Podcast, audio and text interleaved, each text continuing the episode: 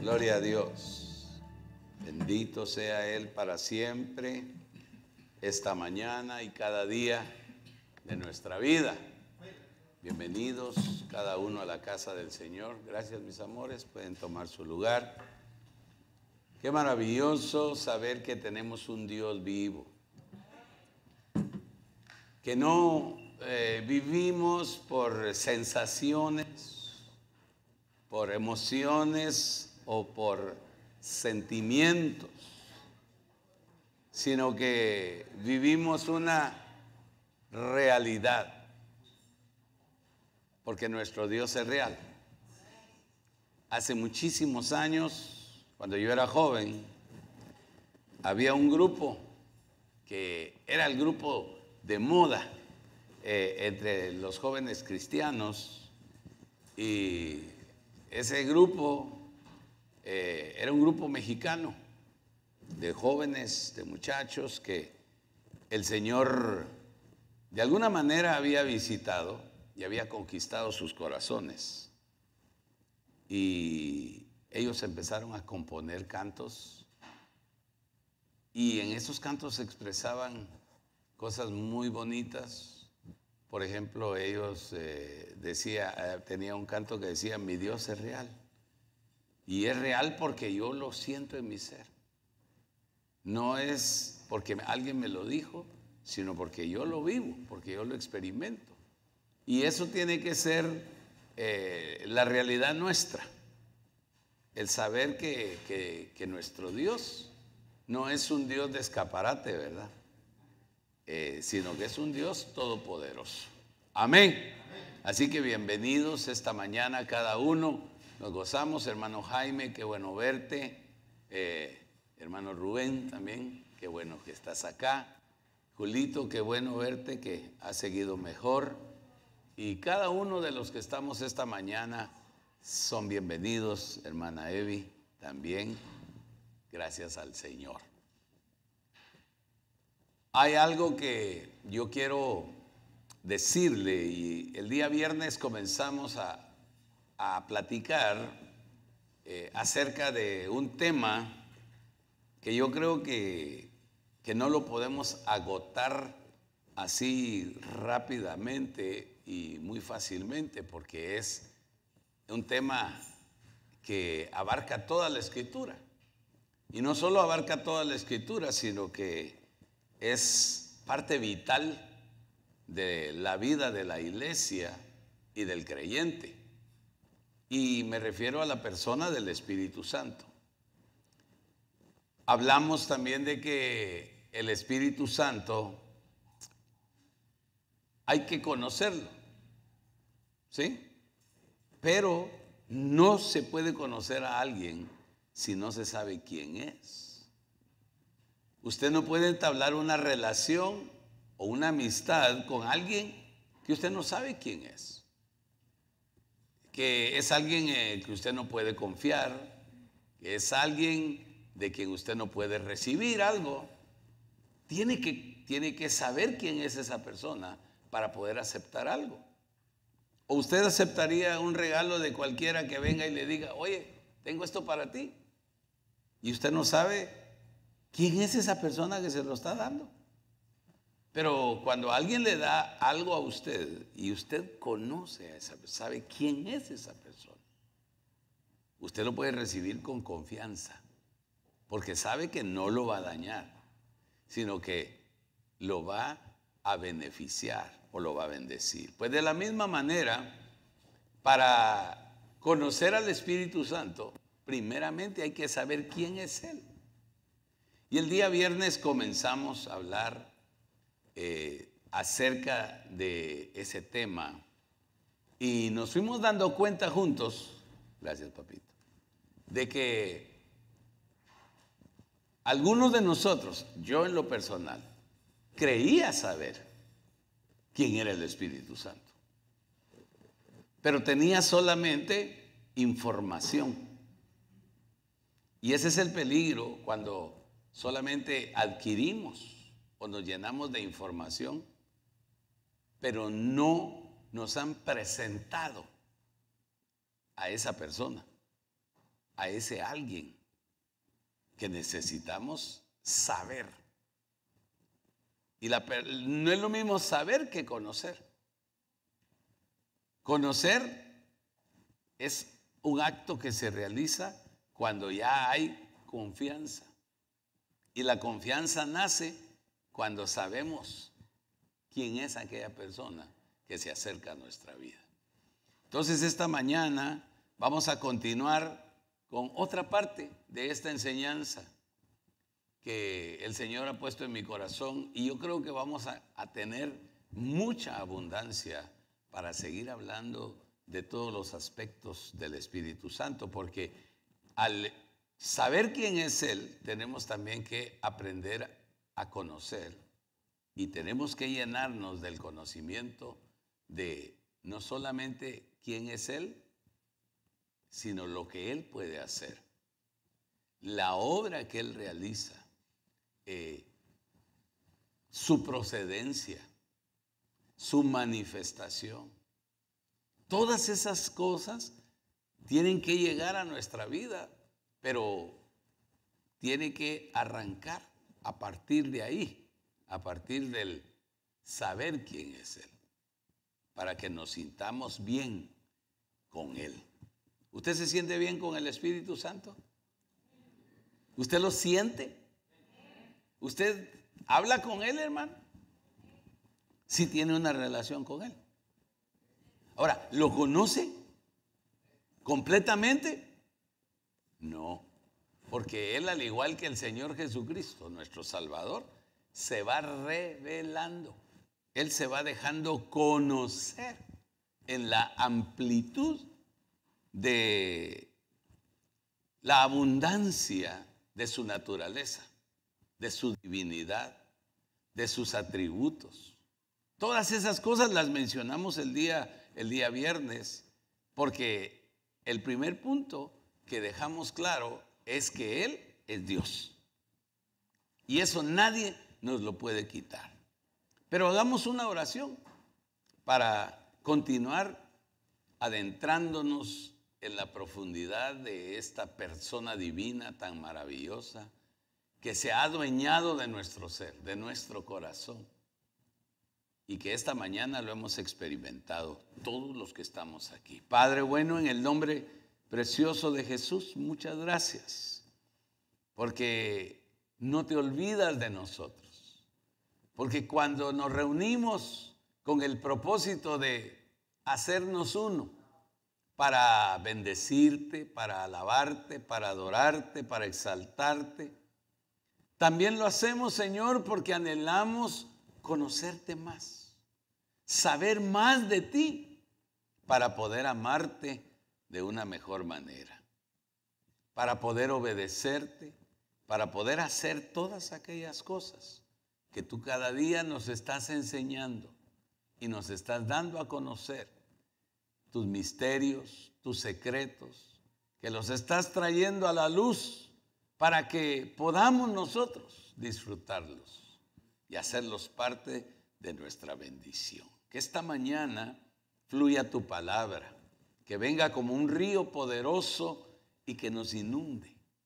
Que cada área de nuestro ser sea impactada, sea llena de tu Espíritu Santo que podamos disfrutar de tus llenuras, no de una llenura, sino de tu llenura, Señor, de las manifestaciones preciosas que a través del Espíritu Santo tú tienes reservadas para nuestra vida. Abre nuestra mente, nuestro corazón, nuestros ojos, para que podamos ver las cosas grandes y maravillosas que tú has preparado hoy para nosotros. Danos la unción, danos la autoridad, danos el gozo de poder compartir tu palabra y que tu pueblo sea bendecido, edificado, consolado, exhortado y alimentado en el nombre de Jesús. Bendice los aportes de tu pueblo, a los dadores alegres.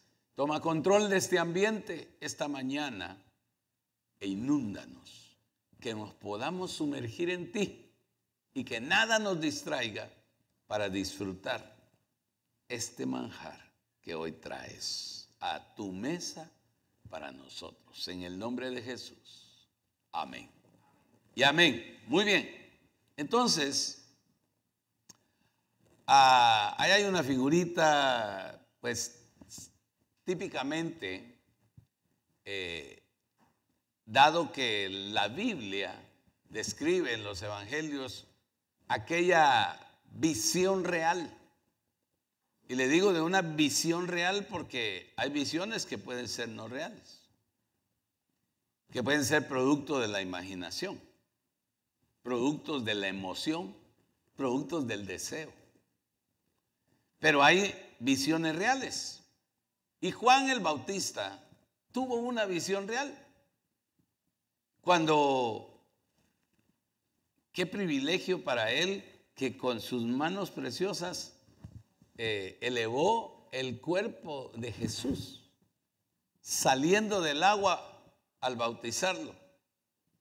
No para arrepentimiento, porque Jesús no necesitó arrepentirse, porque nunca pecó, sino para cumplir toda justicia y para dar testimonio delante de los hombres. Para eso fue que Jesús se bautizó porque asumió y recibió un cuerpo humano semejante al nuestro.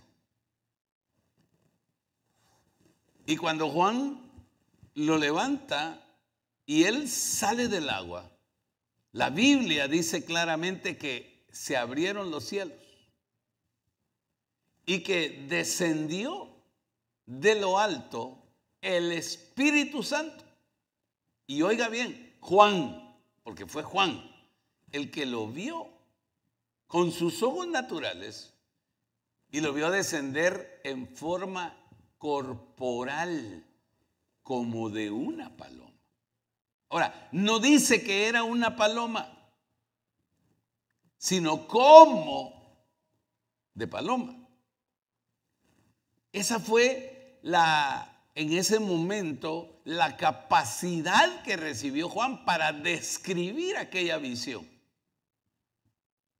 Si usted ha disfrutado del privilegio y de la bendición de haber tenido una visión o visiones de Dios, usted no me dejará mentir que en el momento que eso sucede, no las podemos describir claramente, ni plenamente.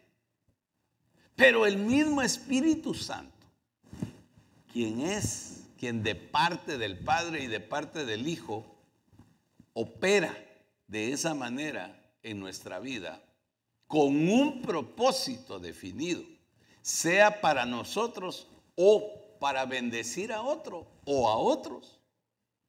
Él mismo, aunque en el momento no entendamos y no veamos claramente, él mismo nos va aclarando esa visión. Y a la vez que aclara la visión, abre nuestro entendimiento. Porque toda experiencia espiritual que procede de Dios, es necesario que para poderla entender y poder obtener de ella el beneficio espiritual, sea abierta nuestra mente tocada por el Espíritu Santo. Porque de otra manera no podemos comprender ni entender lo que está sucediendo. ¿Se recuerda cuando el Señor nos regaló juntos aquella visión de las canastas? Pero inició con una canasta que descendía del cielo, llena y luego muchas canastas que tenían una característica. ¿Se acuerda cuál era la característica de esas otras canastas? Que descendían. ¿Quién se acuerda? Estaban rotas. Y entonces el contenido de ellas se estaba perdiendo. Y el Señor nos dio la explicación. Ahora, ¿cómo vino la explicación o la interpretación de la visión? Porque tocó nuestro entendimiento. Y entonces, al tocar el entendimiento, empieza la explicación y la asociación con lo que se refiere a aquella visión para poderla administrar. Los que dejamos esa mañana que el Espíritu Santo tocara nuestro entendimiento, recibimos el mensaje de Dios. Y estoy seguro que cada uno, tipificado en esas canastas que rodearon aquella canasta maravillosa que descendía del cielo, llena de Dios, para repartir a las otras canastas, comenzaron a enmendar su vida a fin de que su canasta ya no esté rota, sino que ahora pueda estar conteniendo y siendo llena de lo que Dios está poniendo ahí. Porque esas canastas éramos cada uno de nosotros, que necesitábamos permitir que el Espíritu Santo de Dios hiciera algo que restaurara aquella fracturación estaba haciendo que se perdiera la bendición de Dios. Amén. Bueno, entonces Juan vio en forma corporal como de paloma. Pero no lo dijo. Eso solamente lo escucharon los que eran cercanos a Jesús. Porque nadie más comentó luego. Pero cuando uno ha sido cauto, prejuicioso, pero dedicado también a buscar, a escudriñar, a indagar y a corroborar. ¿Sabe lo que es corroborar? Es hacer lo que hacían los hermanitos aquellos cuando Pablo los visitaba. ¿Quiénes eran los hermanos? que cuando Pablo empezaba a disertar la palabra, ¿qué hacían? Sacaban los rollos, dice. Y corroboraban. Es decir, escuchaban, pero también leían para estar seguros que lo que les estaban enseñando y lo que les estaban predicando tuviera fundamento en la escritura.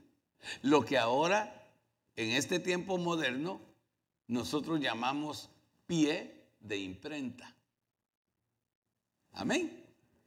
esas son expresiones que se usan cuando se estudia, cuando aprendemos la palabra, cuando eh, nos metemos al río de Dios sin temor, como Dios invitó a Ezequiel para que no se quedara solamente en la orilla de aquel gran río, que no era cualquier río en esa visión de Ezequiel, el río que él vio, dice claramente él, escribiendo de parte de Dios, que ese río salía de debajo del trono de Dios.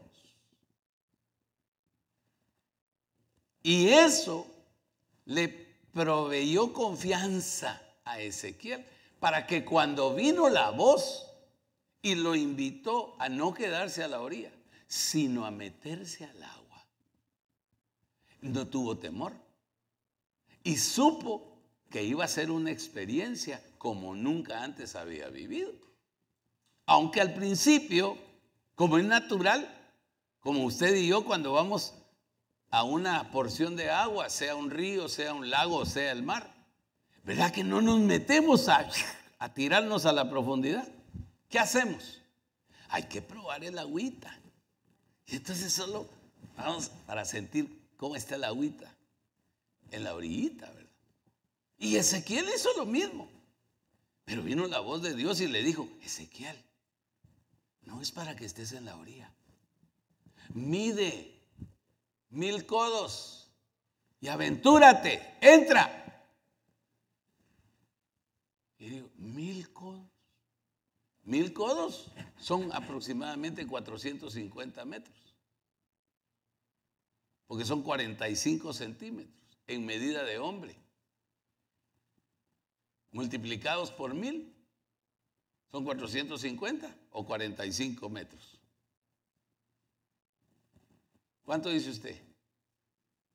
Si multiplicamos punto 45 centímetros por mil,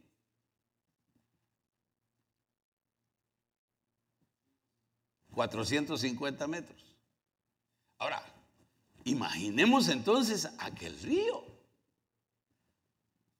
Ahora, claro, ay pastor, era una visión, sí, pero era un río. Seguía siendo un río literal. Porque Ezequiel nos dice después que, que, el agua era ilusoria o que el agua que sintió era, era así nada más. No, Ezequiel supo que era agua. Y se mete 450 metros. ¿Y el agua a dónde le llegó? A 450 metros adentro. A los tobillos le llegó en la orilla. Pero de ahí le llegó a dónde? A las rodillas. Quiere decir que, que, que era una distancia larga. Pero la profundidad no era tanta. Y cuando llegó ahí, creyó que era todo lo que debía de probar. Y vino la voz de nuevo y le invita a medir otros mil codos, 450 metros más. Ya estamos hablando de aproximadamente un kilómetro. Y el agua le llegó a los, a los muslos. Y para Dios no era suficiente, porque había algo que Dios quería mostrarle y darle a conocer pero que no se encuentra solamente en comprobaditas, sino que es necesario sumergirse, dejarse llevar por la corriente de Dios. Ese río tipificaba al Espíritu Santo. Ahora, ¿por qué le digo? Porque dice que el Espíritu Santo es el único que conoce toda la profundidad de Dios, pero también conoce toda la profundidad de nuestro corazón. Es el único. Usted no sabe lo que hay en mi corazón, como yo tampoco sé lo que hay en el suyo hoy, ahora, a esta hora, aquí, 3 de julio, a las 12 con 7 minutos del mediodía. Pero Dios sí lo sabe a través del Espíritu. Porque dice que Él lo escudriña todo. Por eso, hermano, es que es tan delicado venir delante de la presencia de Dios sin haberse examinado.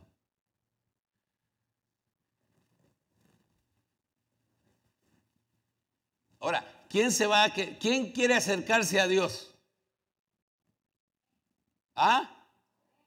Aún sabiendo que Dios es amor, pero que también puede ser fuego consumidor. Ah, cuando ya sabemos que Dios es fuego consumidor, ya la pensamos un poquito. Más si hay algo en nuestra vida que nosotros y Él sabemos que no está bien. ¿O no? Ahora, Hermano, la misericordia de Dios es la que nos cubre. Es el amor de Dios el que no se hace el que no ve, sino que ve a Jesucristo su Hijo, quien hizo la obra, quien pagó el precio, quien tomó nuestro lugar. Y por esa razón nos abre la puerta. Ahora, Ezequiel se aventuró por tercera vez a la voz de nuevo. Y entonces el agua le llegaba a los lomos. Ahora, ya cuando eh, en un lugar ya el agua nos llega a los lomos, ya se siente el movimiento del agua, ¿o no? la presión del movimiento, más si es un río como aquel que dice que estaba en movimiento, que la corriente fluía.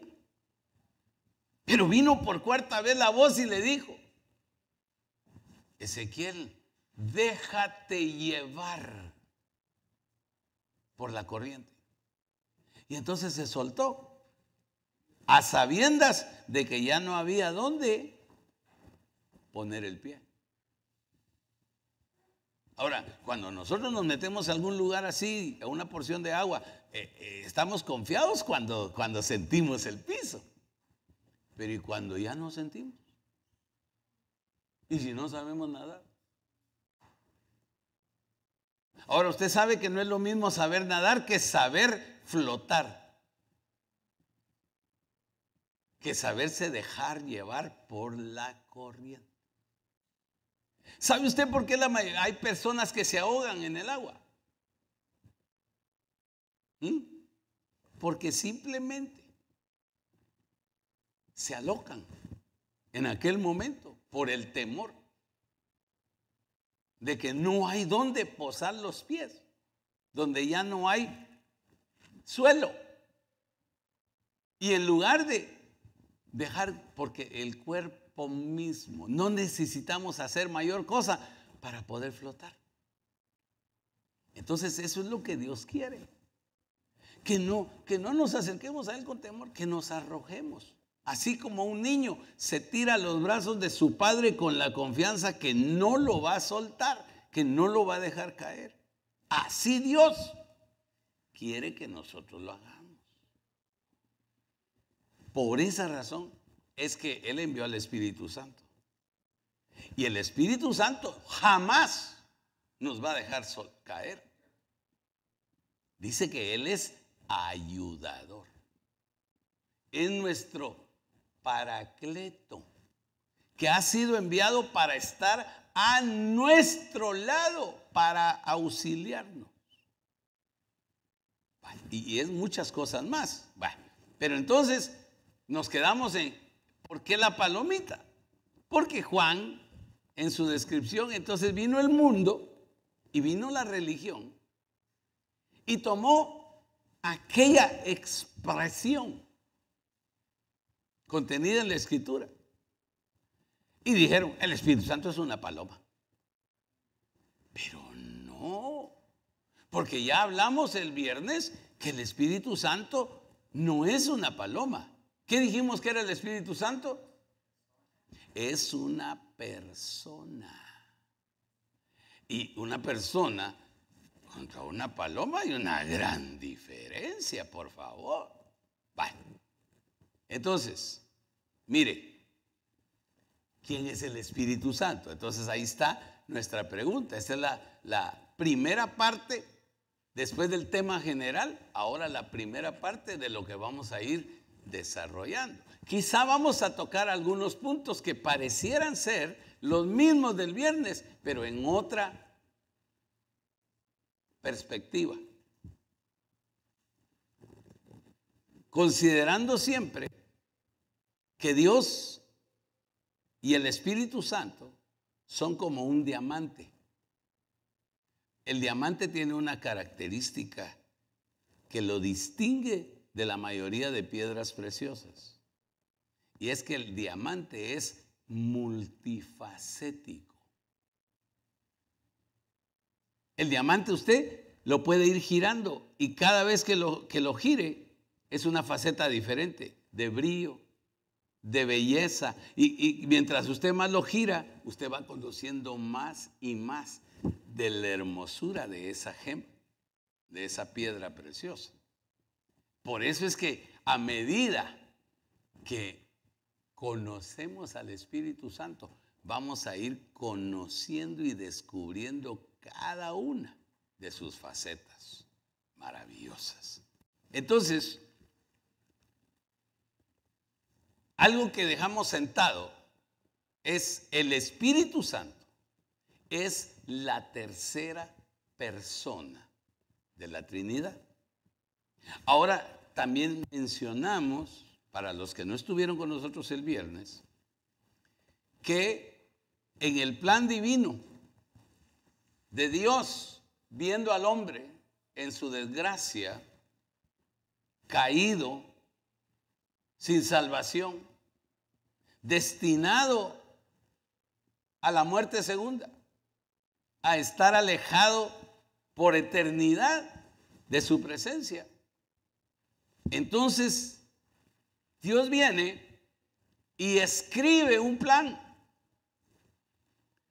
a través del cual se dispone salvarnos, salvar a los hombres. El Padre viene y escribe el plan, con todos sus detalles, y lo muestra, lo presenta en el Antiguo Testamento. Pero en el Antiguo Testamento solo lo vemos como una figura. Y vemos que hay un Salvador tipificado en Moisés, preparado en Egipto, consecuentemente en otra faceta de preparación en el desierto, para luego regresar a Egipto y llevar a cabo el prodigio de la salvación, mostrando diez proyecciones del poder de Dios para quebrantar el corazón de Faraón. Pero todos sabemos que Faraón endureció su corazón. Y no fue sino hasta cuando aquella décima proyección, conocida como décima plaga, la plaga de los primogénitos, fue la que lo doblegó para dejar ir al pueblo de Dios. Sin embargo, aquella, aquella, aquella, mm, ¿cómo le dijera? Aquella suavidad duró poco. Porque cuando él se da cuenta verdaderamente de lo que sucedió, reacciona. Como, mire, ¿sabe cómo veo yo eso? Como cuando a veces nosotros venimos y hay algo en nuestra vida que nos pesa tanto, que nos impide avanzar. Y de pronto llega la voz de Dios y nos invita y nos dice, hijo, hija, ¿para qué vas cargando eso? Tan pesado. No puedes avanzar. ¿Por qué no te despojas de ello? Tráemelo a mí. Tráeme esa carga tráeme ese problema, tráeme esa adicción, tráeme ese mal hábito, tráeme esa mala costumbre, tráeme eso que como quieran que se llame. Permíteme que yo la tome. Entrégamela. Y vas a tener libertad. Y vas a poder avanzar y vas a crecer. Pero nosotros nos resistimos. Y a veces Dios porfía, es decir, nos ruega, ¿verdad? Está tratando con nosotros. Y decimos, llega un día en que se nos hace aquello una piedrota. Era una piedrecita, pequeñita. Cuando Dios la vio y nos la pidió. Ah, pero dejamos que se convirtiera en una roca que ya nos tiene doblados, como aquella mujer que el Señor vio en el capítulo 18 de Lucas, encorvada pero cuando llegó cerca de ella, la liberó de esa carga. Y nuestras almas a veces están tan atadas, tan opresionadas por las cargas que voluntariamente nosotros queremos llevar, sabiendo que hay uno más fuerte que nosotros, que ya nos liberó de ellas, pero las amamos tanto. Hasta que llega un día en que nos decidimos, oh Señor, hoy sí, hoy sí voy a entregarte esta carga. Ahora sí, ya no la aguanto, Señor. Ya no aguanto esta soledad, ya no aguanto esta tristeza, ya no aguanto este rencor, ya no aguanto esta amargura, ya no aguanto esta intolerancia, ya no aguanto tal cosa, cualquier cosa. Y decimos, esta noche en el culto voy a pasar al altar y voy a dejar ahí esta carga. Y cuando llega la invitación del Señor, pasamos y dejamos, ponemos la carga ahí. Y ya, y, viene la oración, viene la consolación y nos vamos. Ay, qué rico experimentar aquello tan hermoso que se siente cuando dejamos nuestras cargas en el Señor. Pero ¿qué pasa? Que de pronto acontece algo en nuestra vida que se relaciona con lo que había producido esa carga en nosotros por mucho tiempo. Y estamos tan habituados a tenerla que corremos al altar de Dios a tomarla de nuevo y nos la volvemos a echar encima. Así somos muchos de nosotros. ¿Y sabe por qué le digo? Porque en la experiencia que el Señor nos ha permitido durante tantos años, hemos atendido personas siervos y siervas de Dios, hermanos y hermanas, que constantemente van a pedir que se ore por ellos y que se les libere de lo mismo. Porque nunca lo sueltan. Ay, eh, lo entregan, pero, pero, ay, no, pero es que tan bonito. Ay, no, pero es que ya es parte de mi vida. Ay, es que yo ya lo siento mío. Ay, es que ya me veo feo sin eso. Hermano,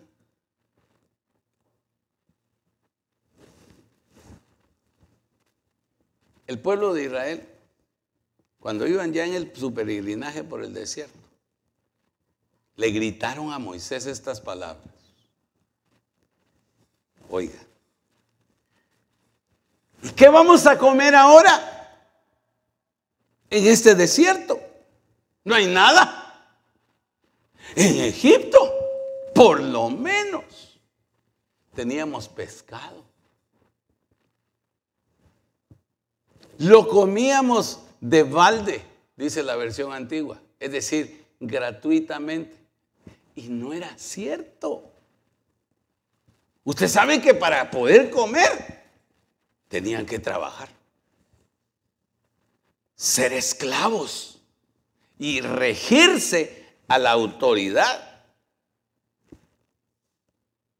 de los egipcios, que si no trabajaban de sol a sol, y no producían, no tenían derecho a pedir comida. Y allá en el desierto dicen, no, allá estábamos mejor en Egipto. Y no solo comíamos pescado y carne. También había melones, había puerros, había pepinos, había ajos. Miren las cosas en que pensaban, hermano. ¿Sabe qué indica eso? Que habían salido de Egipto, pero Egipto no había salido de ellos. Y así vive mucho creyente, que ya el Señor ya lo sacó del mundo, pero todavía el mundo no ha salido de ellos. Todavía hay muchas cosas del mundo que amamos, que, que, que nos gusta, que las hemos hecho parte de nuestra vida, sin que tengan lugar. Porque ahora que hemos venido a ser del Señor, el único lugar que debe haber en nuestro corazón es para Él y para lo que Él tiene para nuestra vida. Entonces, el Espíritu Santo es la tercera persona. Ahora le dije que el Padre hizo un plan, lo escribió y lo, lo proyecta en el Antiguo Testamento. Pero pasan dos mil años o cuatro mil años de Moisés a Cristo, dos mil años.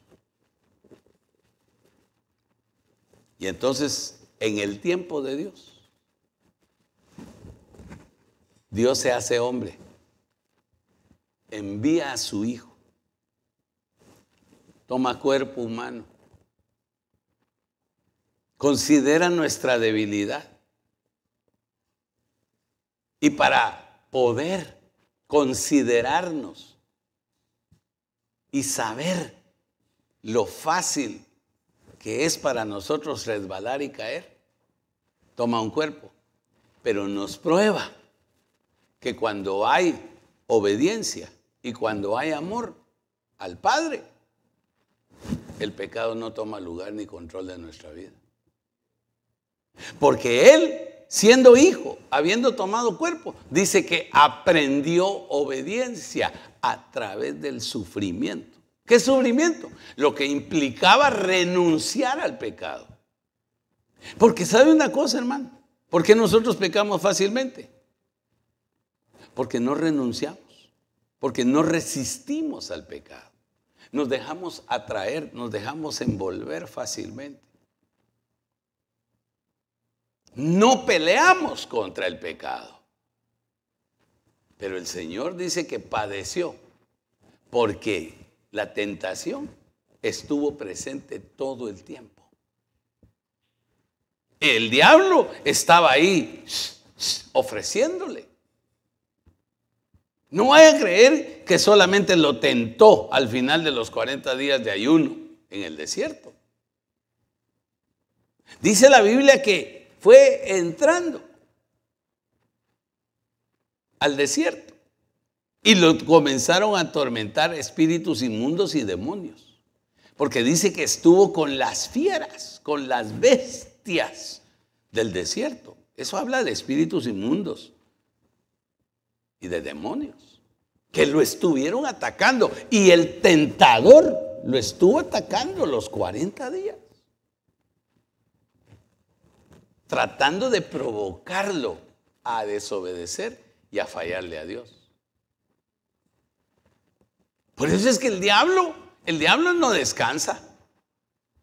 El diablo no, eh, eh, según nosotros estamos, ay, qué tranquilidad. No. Si disfrutamos de paz y tranquilidad porque el Señor nos guarda, porque Él envía a su ángel, porque Él está ahí cubriéndonos, porque nos está revistiendo, porque está vigilante hacia nuestra vida. No permitiendo que el enemigo obtenga victoria. Entonces vino Cristo y Cristo toma el plan. Le voy a dar un texto. En el capítulo 4 del Evangelio de Lucas. Dice que un día, como era su costumbre, el Señor asistió a la sinagoga y estaba ahí sentado. O sea que el Señor a él no le podían decir que se dejaba de congregar. El Señor se congregaba.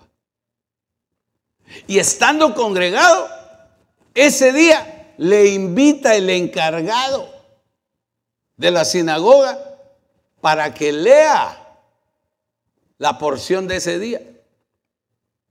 Y cuando él pasa al frente, le entregan el rollo del profeta Isaías y lo toma y no escogió, sino que simple y sencillamente lo abrió y empezó a leer en el capítulo 61. Ahora, en aquel tiempo no se había eh, hecho esa, ¿cómo se dice? Esa separación en la escritura de capítulos y versículos sino simplemente se habían escrito los rollos. Ahora, qué casualidad, ¿verdad? Que ese día él, cuando toma el rollo del profeta Isaías, abre precisamente el que contenía lo que ahora conocemos como el capítulo 61. Y comienza a leer y dice, el Espíritu del Señor está sobre mí por cuanto me ha ungido y me ha enviado para darle vista a los ciegos, para sanar a los quebrantados de corazón, para liberar a los cautivos y para anunciar el año agradable del Señor. Y todos oyeron, oyeron como oían todos los sábados y entonces el Señor enrolló la escritura, puso el rollo al lado y les dice, con una autoridad que llenó aquel lugar, hoy se ha cumplido delante de vosotros esta escritura. ¿Cuántos entenderían? Ninguno. Ahora, ¿Ya estaba el Espíritu del Señor sobre él? Sí, sí. Ya estaba bautizado, porque él ya estaba en el desarrollo de su ministerio ese día cuando entró ahí. Pero para que les quedara claro a los religiosos, y no entendieron, y no vieron. Pero el Señor proclamó ese día. Y solo los que tenían oídos circuncidados pudieron entender lo que el Señor había hablado esa mañana. Ahora, ¿qué quería decir con eso y qué quiero decirle con eso? Que cuando él leyó ese pasaje, les estaba diciendo, fui enviado para ejecutar el plan que escribió el Padre. Porque dentro del plan que escribió el Padre estaba darle vista a los ciegos, sanar a los quebrantados de corazón, liberar a los cautivos y anunciar el año de la liberación. Pero nadie lo había visto. Y habían pasado imperio tras imperio sobre, sobre Israel, sobre el pueblo de Dios, y ahora estaban bajo la opresión de Roma. Y no veían ni entendían. Por eso, hermano, qué maravilloso que nos han dado el Espíritu Santo, porque es Él el que nos da el entendimiento. Entonces está el Señor y hasta para concluir sus tres años y medio de capacitación, de catartización y de preparación del discipulado. De los hombres que iban a llenar la tierra, que iban a conquistar el mundo, no con armas convencionales, sino con las armas espirituales que Él les estaba proveyendo. Unas armas que no se pueden comparar a las que los hombres han inventado. Porque imagínense qué armas, por ejemplo, aquel salmo en donde dice que el Señor eh, nos ha dado, eh, ¿cómo dice? Él es el que adiestra mis manos para la guerra y mis dedos para la batalla. Ahora, para ir a una guerra, se va desarmado. ¿Ah? ¿Qué nos sucede si vamos a una guerra sin armas? Nos matan. Y si no estamos preparados para saber cómo utilizar las armas, mucho peor. Entonces el Señor nos capacita, pero nos da un tipo de armas, hermano, que ningún enemigo las puede resistir que contra ellas nadie puede pelear. Por eso él dice en Isaías capítulo 54, ningún arma forjada contra ti prosperará. Ningún arma, sea de la clase que sea. Todo eso estaba en el plan, pero él vino y lo cumple. Y a través de sus manos empiezan el Padre a obrar maravillas y prodigios, a echar fuera demonios, a liberar cautivos, a sanar enfermedades, peleando una guerra, peleando una batalla a través de sus manos, con la disposición de su corazón. Ahora, en el poder del Espíritu Santo. Por esa razón fue que al salir del agua, vino el Espíritu Santo y lo llenó. Y luego lo impulsó para probarlo. No como Dios, sino como Jesús. Para que luego de ser aprobado, ¡pum! Entonces empezara a ejecutar el plan del Padre. Por eso nadie de nosotros que no sea aprobado y resulte aprobado puede ser llamado a hacer nada. dentro del pueblo de Dios. Por eso usted ve que Pablo escribe, ¿verdad? Que los diáconos, dice, ¿verdad? Tienen que ser puestos a prueba. Y después de que sean aprobados, entonces que desarrollen el privilegio. ¿O no? Ahora, claro, nosotros, si nosotros nos queremos regir a esa escritura, ninguno de nosotros puede servir. Ninguno de nosotros. Porque tenemos muchas deficiencias. Hay muchas cosas que no nos permiten ser aprobados. Es más, todavía no estamos aprobados. Es misericordia de Dios que estemos sirviendo. Porque vamos a salir aprobados hasta que pasemos el bimá de Cristo. Y al ser aprobados es donde nos escogen para ser la novia de Cristo para casarse con Él. Ah, muchos de nosotros decimos, yo soy, soy la novia del Cordero, hasta lo cantamos. Pero si no hemos sido aprobados todavía. Ahora fíjense que qué lindo porque el Espíritu Santo fue dejado para que actúe como un tribunal de prueba. Pero ese, esa prueba no puede brindar resultados si no comemos del pan y bebemos de la copa. Por eso dice Pablo que para venir y sentarnos a esta mesa, tenemos primeramente que examinarnos a nosotros mismos.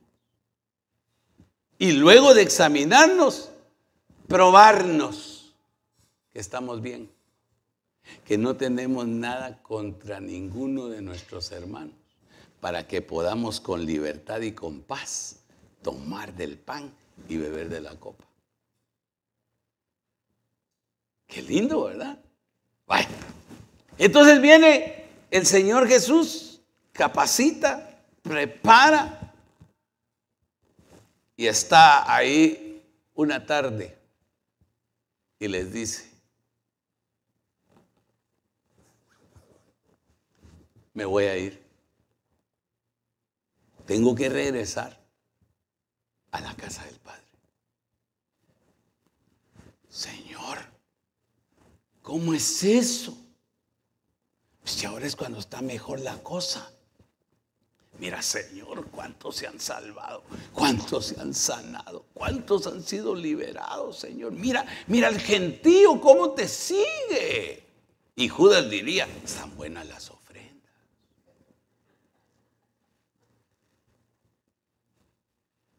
es eso que te vas a ir? Es que a ustedes les conviene que yo me vaya. ¿Cómo nos va a convenir, Señor, si nos conviene que estés aquí?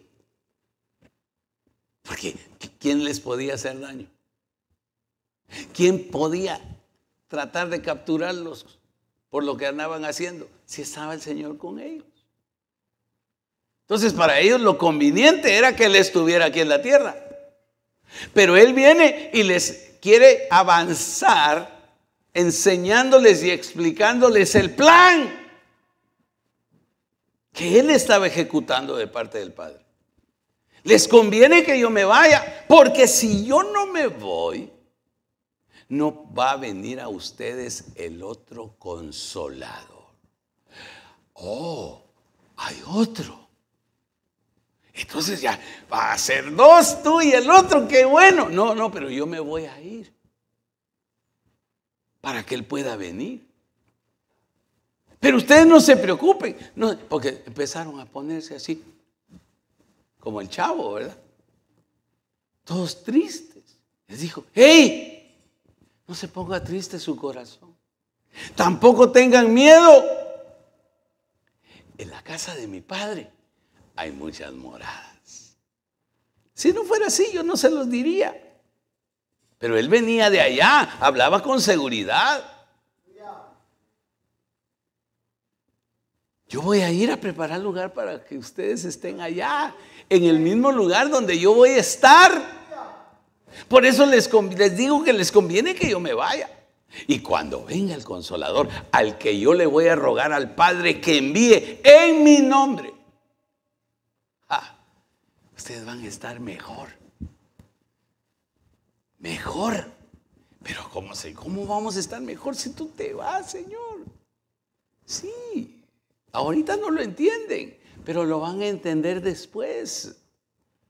Y entonces ya les explica, les deja en su corazón sembrada esa palabra y la aceptan. Yo creo que tuvieron que haberla recibido. Y el Señor debe haber orado por ellos, decirles, bueno, no hay temor, no hay inseguridad. Ya les di lo que el Padre me dijo que les diera. Va a llegar el momento en que yo me voy a ir. Pero de ahí todavía pasaron un tiempo con Él. Otra en otra ocasión les dice, me van a buscar un día y no me van a encontrar. Pero les digo algo, su corazón se va a llenar de alegría, su gozo va a ser cumplido, porque van a entender lo que ahora les estoy diciendo.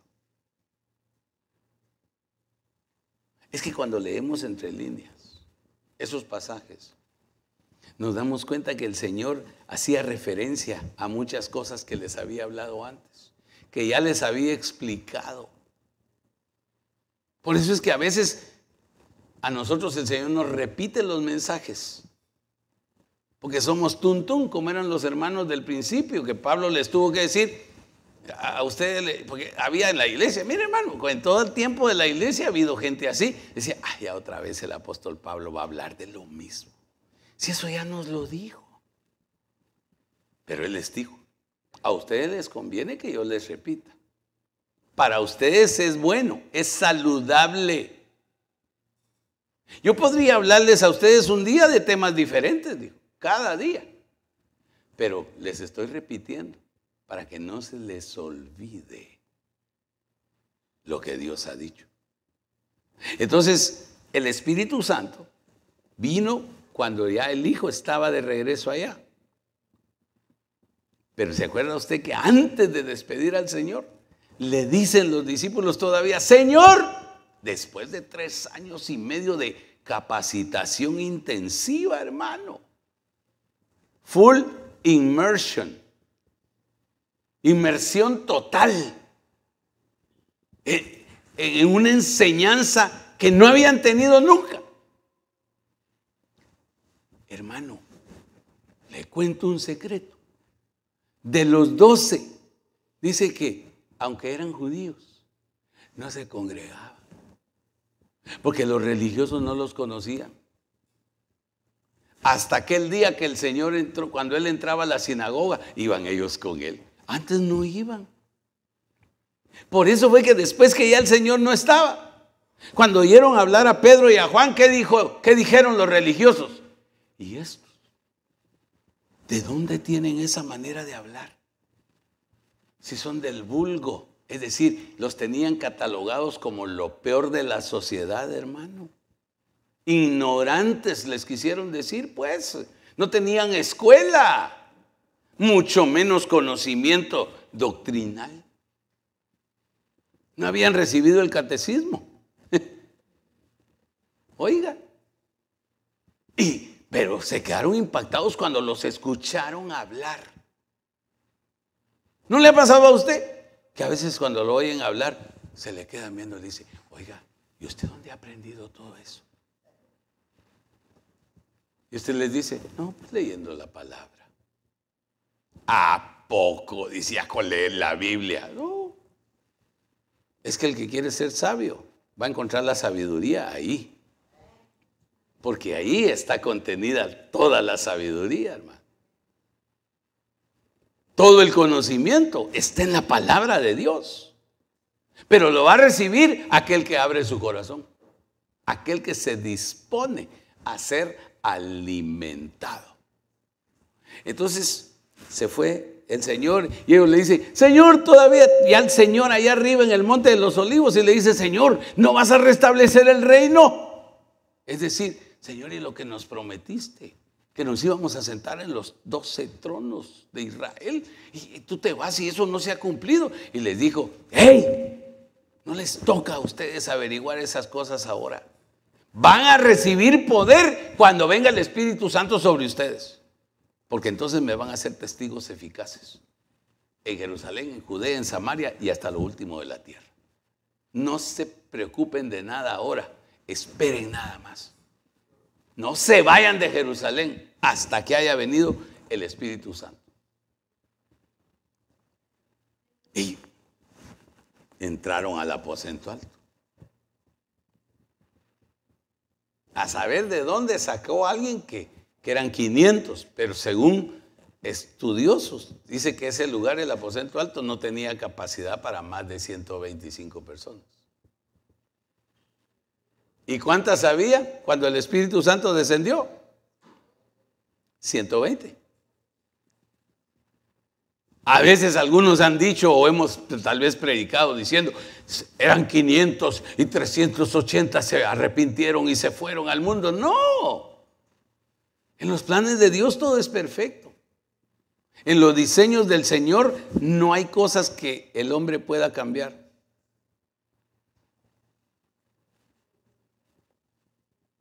Y ahí estaban los 120. Y sobre ellos se derramó el Espíritu Santo. Fueron llenos del poder, hablaron en lenguas y empezaron a conquistar el mundo. Ah, eso sí, que van de limón arrollador a la van de limón. No, hermano, ellos sí empezaron a arrollar al mundo. Ellos sí, a donde llegaban decían, ya vienen estos que nos quitan la paz, que nos quitan el sosiego. Estos que trastornan el mundo ya llegaron con un, ¿por qué? Porque iban con un mensaje que nadie había escuchado. Pero no era solo el mensaje, sino la vida. Porque de nada sirve un buen mensaje si no hay una vida cambiada. Y eso solo puede llevarlo a cabo el Espíritu Santo. Entonces el Espíritu Santo viene a completar el plan. Sin el Espíritu Santo no hay nada. La salvación está inconclusa. El Padre hizo la primera parte, salva el Espíritu. El Hijo está, compró la salvación, pero el Espíritu Santo está regenerando el alma es la complexión, la finalización del plan. Sin Espíritu Santo. Por eso los que rechazan al Espíritu Santo o los que rechazan al Padre no tienen nada y se quedan solo con Jesús. O los que creen que solo es el Espíritu Santo y desechan al Padre y desechan al Hijo, están peor. Es la Trinidad trabajando en conjunto en el plan divino a fin de llevar a la salvación a todos los hombres. Pero ni uno ni otro puede interferir, sino que cada uno de los tres hace la parte que le corresponde. Entonces, comencemos. Yo solo le voy a leer los versículos. Oiga, en la Biblia de la versión Kadosh, en Génesis capítulo 1, verso 2. Dice, la tierra estaba invisible y sin terminar. La oscuridad estaba sobre la faz del abismo. Y el ruaj, y ahí entre paréntesis en amarillo le escribí lo que significa ruaj. Dice, un viento. Por semejanza, dijimos el viernes, aliento de Dios, una exhalación sensible o incluso violenta. Ahora, hermano, para algunos de nosotros, no sé si en todos, pero para algunos de nosotros, cuando el Señor llegó a nuestra vida y llegó juntamente con el Espíritu, llegó de una manera violenta. En mi, en mi vida llegó así, porque tuve necesidad de ser liberado, de a saber cuántos demonios, cuántos gadarenos. Y si cada gadareno tenía 12 mil demonios. Imagínense si yo tenía cinco gadarenos, ¿cuántos demonios había en mí? Entonces el Señor llegó con el Espíritu Santo soplando de una manera violenta en mi vida. Y fui libre, gloria a Dios. Ahora, en otros llegó con lazos de amor. con otros llegó suavecito. Ah, algunos ni sintieron que entró el Espíritu Santo juntamente con el Espíritu de Cristo. Pero otros fuimos sacudidos, hermano. Y nos dimos cuenta de que algo había sucedido en nosotros. Aleluya. Hermano, ¿sabe que el resultado de esa invasión divina que hubo en mi vida fue que al día siguiente me fui a quitar el pelo? Yo tenía un pajonal así, un afro así, mire, hermano. Y era más flaco que un palillo de dientes. ¿Se imagina cómo me veía? Ah, pero yo me veía guapo. Fíjense, lo primero, al otro día, nadie me dijo, yo fui a donde el barbero. Fui a la barbería y que me pelaran como hombre, como varón. Dejé de usar mis botas de plataforma, como Batman.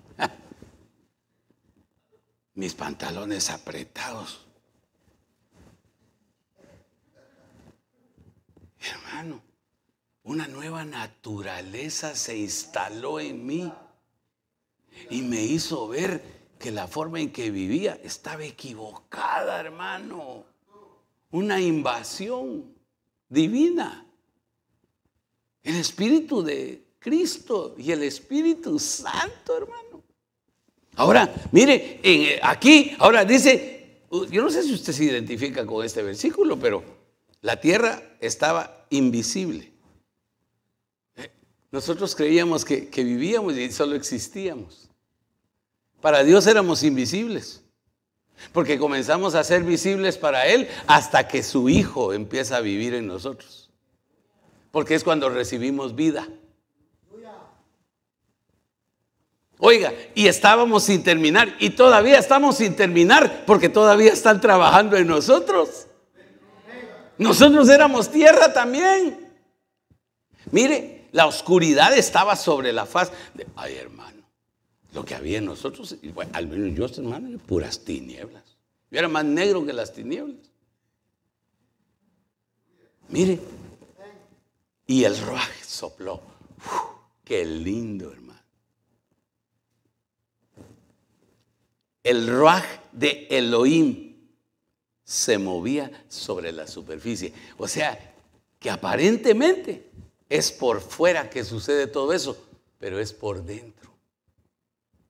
Por eso la única obra que es perfecta es la de Dios.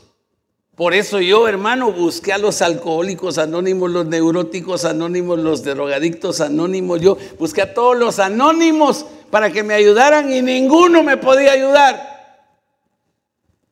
Porque todo ese trabajo del hombre es de afuera para adentro y no sirve. Porque no es afuera donde está lo malo, sino está adentro. Y es hasta que llegó Cristo con el Espíritu Santo que entonces comenzó a sacar todo lo que estaba adentro. Y lo más inmediato, ¡pum, pum, pum! Fue esa noche del primero de julio de 1980. No se me puede olvidar, hermano. Y según yo ya era cristiano en 1975. El 15 de mayo le había dado mi corazón a Cristo. Lo único. Lo único era que no había nacido de nuevo. Me había emocionado. Y me había bautizado emocionado. Y tomé Santa Cena emocionado. Pero después de ahí, cinco años, me volví a la oscuridad más densa y más profunda que la que había vivido antes. Hasta que me alumbró Cristo. Aleluya, porque si Cristo no nos alumbra, no sucede nada en las tinieblas de nuestra vida.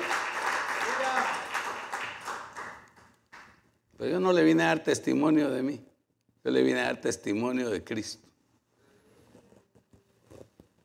El Espíritu Santo es Dios, no es una fuerza, es la energía primigenia. ¿Qué quiere decir primigenia?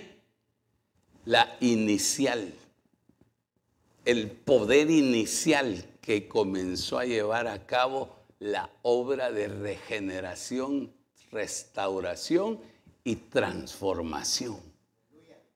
Son tres cosas las que está haciendo el Espíritu Santo. Y por eso es que la obra del Espíritu Santo va unida a la palabra, pero también va, va, unida a la devoción, a la entrega, a la búsqueda, a la rendición. Porque hay gente que oye y oye y oye y oye la palabra, pero no se rinde, pero no se entrega, pero no se convierte. En otras palabras, no nace de nuevo, no le ha amanecido. Entonces, si llegamos así al juicio del trono blanco, vamos a llegar a ser condenados nada más. Porque nos dieron tanto que nos van a pedir tanto por lo que recibimos. Porque no lo vivimos. Por eso es mejor poquito, poquito, poquito. Pero vivirlo, aprovecharlo. Dice que no es lo mismo ir a un buffet chino, ¿verdad? Donde uno se puede comer por los 15 pesos que paga seis platos, incluyendo postre, ¿verdad? fruta, helado y todo. Y todavía ve cómo lleva algo para la casa. Para la perra, dice uno, ¿verdad? Pero para la perra hambre que le da después que llega otra vez. Que ir a un restaurante gourmet en donde te sirven un filet miñón así chiquito, con una ramita de, perejil encima, un poquito de mashed potatoes y un pedacito así de pan con ajo. Y, dicen, y eso voy a por eso voy a pagar 40 pesos. Pero cuando te lo comes, te sustenta más que los seis platos del buffet chino. Porque no es la cantidad, sino es la calidad.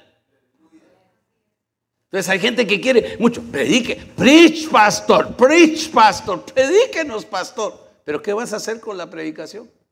¿Qué vas a hacer con la palabra? ¿La vas a aprovechar? ¿O solo te la vas a llevar de adorno? ¿O solo para presumir que estás en una iglesia donde sí hay palabra, donde sí hay pastor, donde sí te... ¿Qué? Y como decía mi mamá, de esa leche, ¿qué mantequilla? ¿Qué beneficio? Mejor no pretenda. Toma tu porción.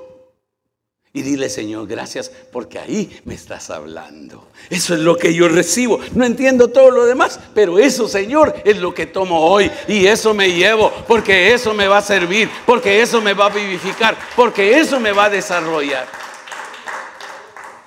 Claro, claro que hay que anhelar la profundidad también. Hay que desear eh, eh, el maná que desciende del cielo. El viernes unos hermanitos se me acercaron y estaban haciéndome preguntas y unas preguntas que, que eh, eh, ya me tentaban a responderles, hermano, pero dije, ya va a llegar el tiempo. Ya va a llegar el tiempo. No me tiente.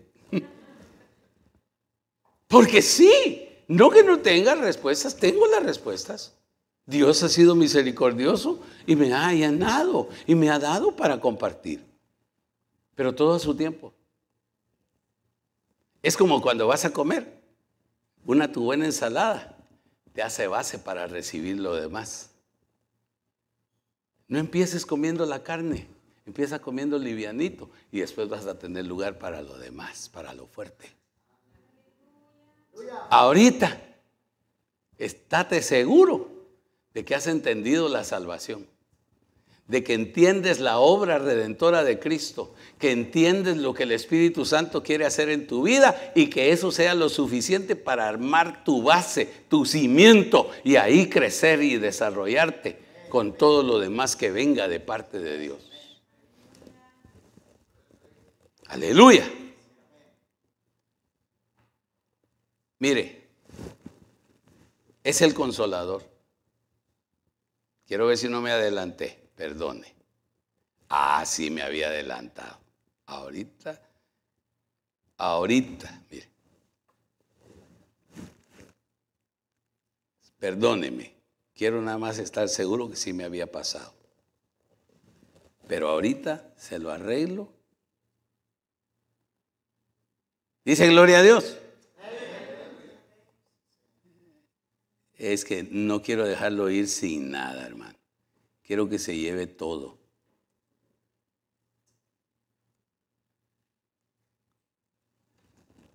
Aleluya. Bueno, mire pues. Entonces no es una no es una fuerza, es la energía primigenia de Dios. Primigenio quiere decir que fue lo que dio origen a todo. Por ahí andan debatiendo los científicos. ¿verdad?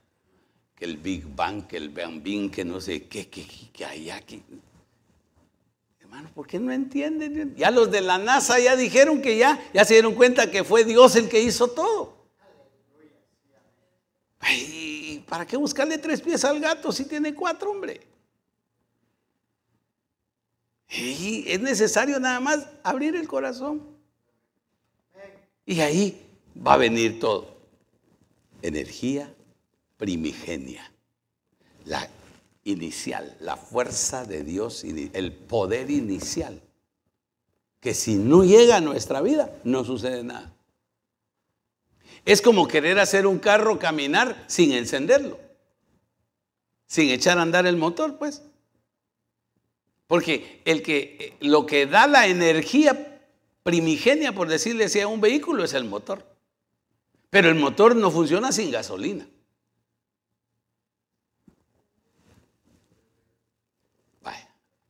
Ahora sí, el consolador.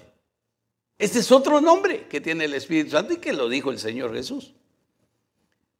En la Reina Valera del 60, Juan 14, 16 dice, y yo rogaré al Padre y os dará otro consolador. Solo le voy a leer porque ya le hablé de todo esto.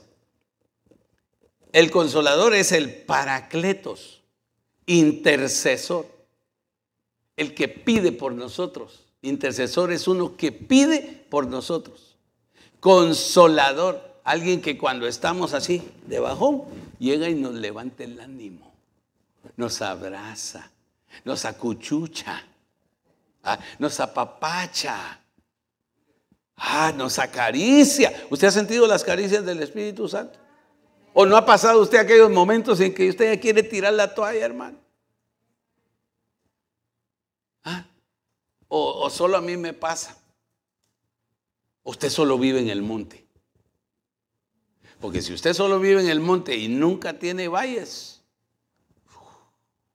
cuando le llegue el valle no va a aguantar. El valle es la prueba. En la Biblia hay muchos valles. Hay un valle muy lindo que a mí me, a mí me gusta que se llama el valle de la decisión.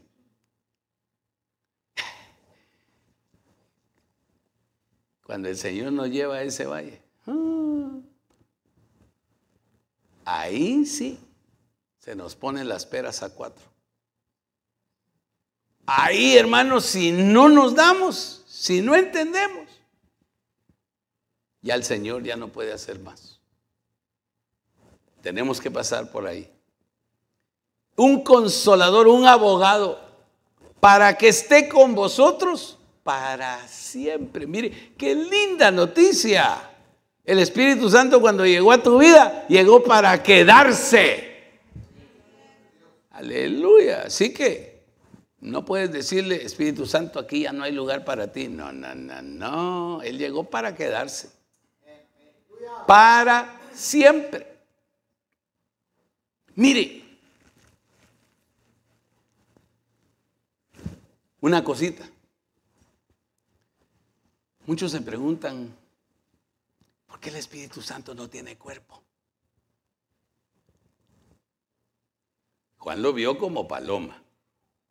No quiere decir que el cuerpo del Espíritu Santo sea una paloma. Pero hay muchos que se preguntan, o usted nunca se ha preguntado, no le ha llegado esa preguntita. ¿Por qué el Espíritu Santo no tiene cuerpo?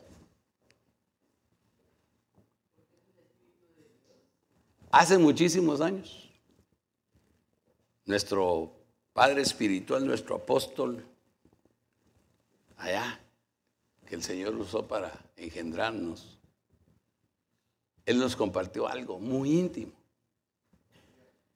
Y Él decía que algo de lo que Dios le había regalado le había revelado era que el nuevo cuerpo que le iba a ser asignado al Espíritu Santo iban a ser los ministros. Pero entonces dijo, qué gran responsabilidad. Porque el Espíritu Santo no va a tomar cualquier cuerpo. Tiene que ser un cuerpo purificado, un cuerpo descontaminado, un cuerpo viviendo en santidad. Por esa razón nos dijo, los ministros. Ahí tal vez después cortas esto, tal vez, o lo que consideres. Los ministros no son parte de la novia. Ellos solo la van a presentar juntamente con el Espíritu Santo. Cuando nos dijo eso, yo, y entonces nosotros, ¿qué vamos a hacer? Para ustedes hay algo mejor. Con razón dijimos las apaleadas que pasamos, las pruebas a las que nos somete el Señor, las situaciones que nos llegan, porque nos han preparado de una manera diferente para poder soportar lo que una oveja no podría. Es un privilegio. ese se lo regalo. No vaya a andar diciendo, no, por favor. Lo sentí en mi corazón compartírselo. El espíritu de verdad, al cual el mundo no puede recibir, porque no le ve ni le conoce. ¿Ya se dio cuenta? Usted tiene el privilegio de que como sabe ahora quién es, ya lo conoce y lo va a ver ¿Ya lo empezó a ver?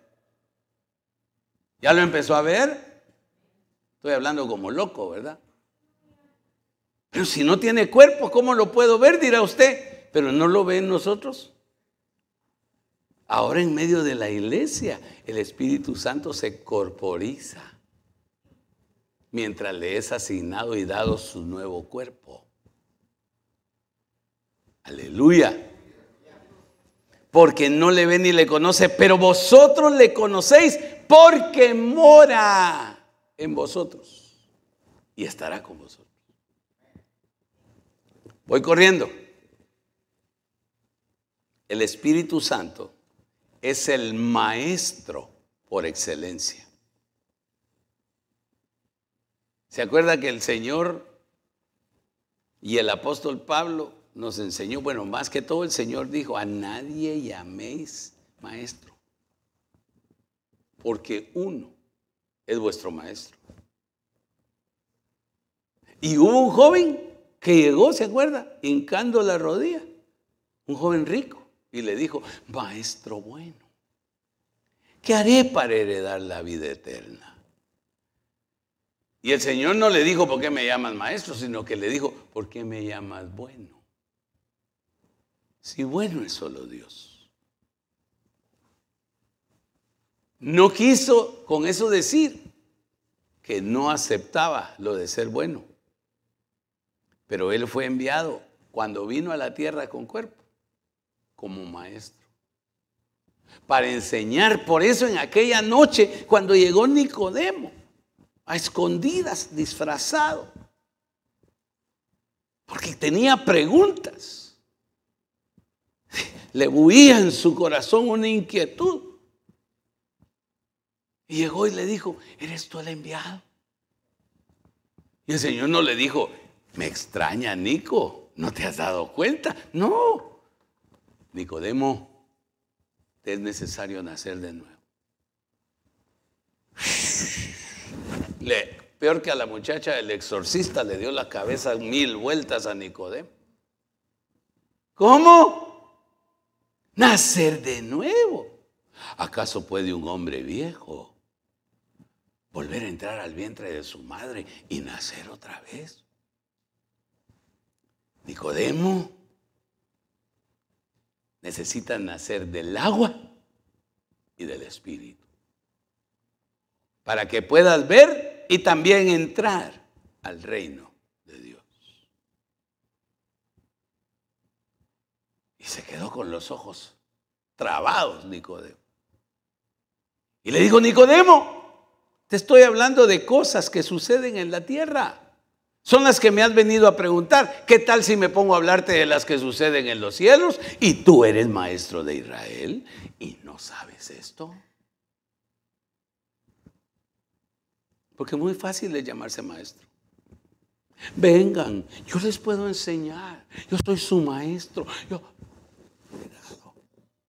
cuidado. El maestro por la excelencia es el Espíritu Santo.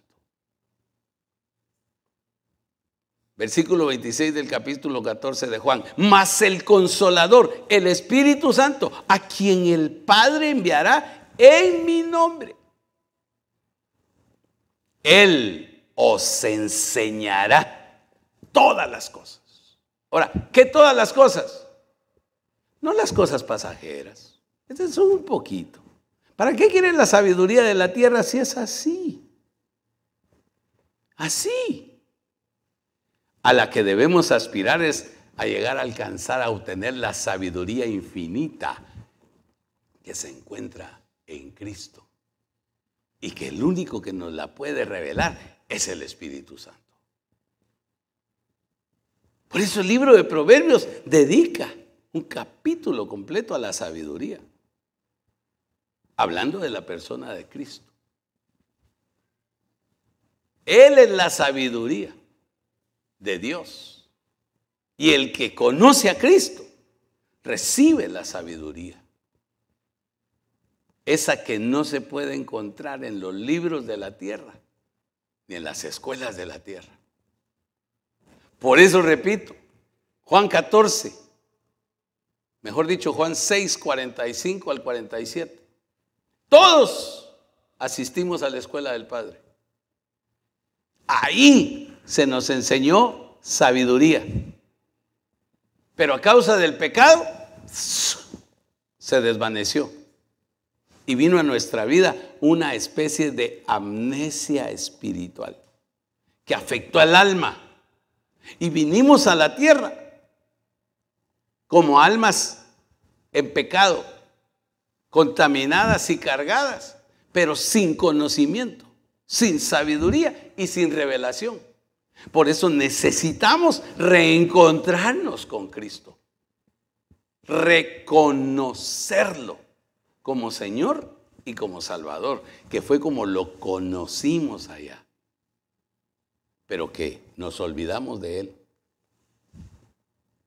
Entonces, cuando ya se dio ese punto de contacto con Él, entonces Él comienza a enseñarnos todas las cosas. Y nos recuerda todo lo que ya se nos había dicho. ¿Dónde? Allá, en la eternidad pasada. Por eso es que a veces estás escuchando un sermón o una enseñanza y de pronto, clic, te hace adentro de ti. Y como que eso ya lo había oído. Como que algo de eso me parece que ya había visto en algún lugar. Allá, allá. Pero que ahora te lo están recordando aquí, aquí, porque es parte tuya, porque es parte del caudal que Dios quiso darte un día. Y por último, Él es el Espíritu de verdad. El verso 26 dice, pero cuando venga el consolador, oiga que no le quita ese título, a quien yo enviaré del Padre, el Espíritu de verdad, el cual procede del Padre. Él dará testimonio de mí. Ahora, ¿por qué le llama el Espíritu de verdad? Porque también hay un espíritu de mentira. Así como hay un padre de verdad, hay un padre de mentira. Y dice que cuando él habla, no habla de Dios, sino habla de sí mismo.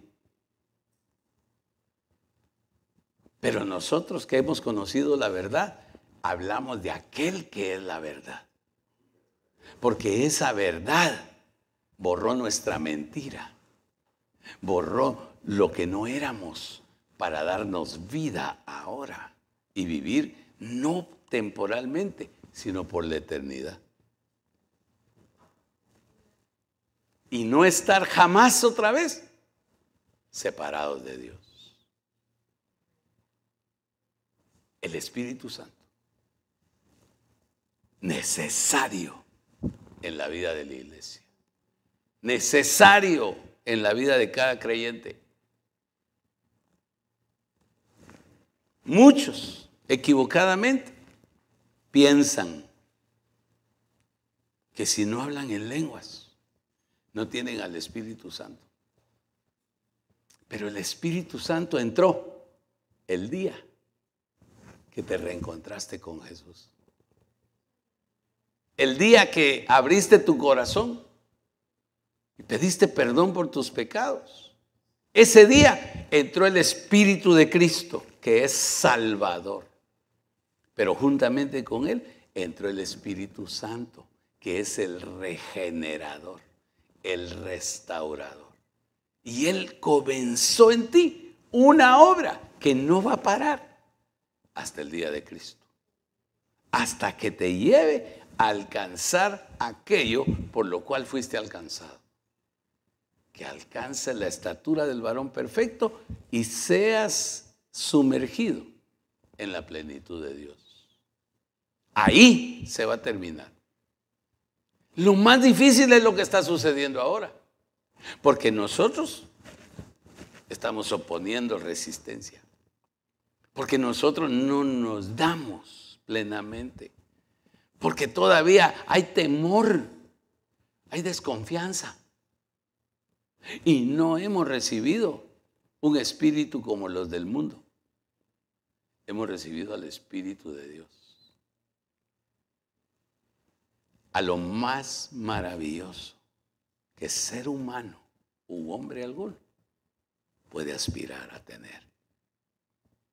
Esta tarde, antes de que participemos de la mesa, ese Espíritu Santo que está morando en ti, ese Espíritu Santo que te llena, ese Espíritu Santo que te hace cantar, ese Espíritu Santo que te hace derramar lágrimas, ese Espíritu Santo que conmueve tu entraña, tu ser interior, ese Espíritu Santo que te lleva a una realidad que no conocías, ese Espíritu Santo que te confirma cada palabra que el Padre envía a tu corazón. Ese Espíritu Santo que hace real a Cristo cada día en tu vida. Me gustaría que todo el grupo de alabanza estuviera aquí.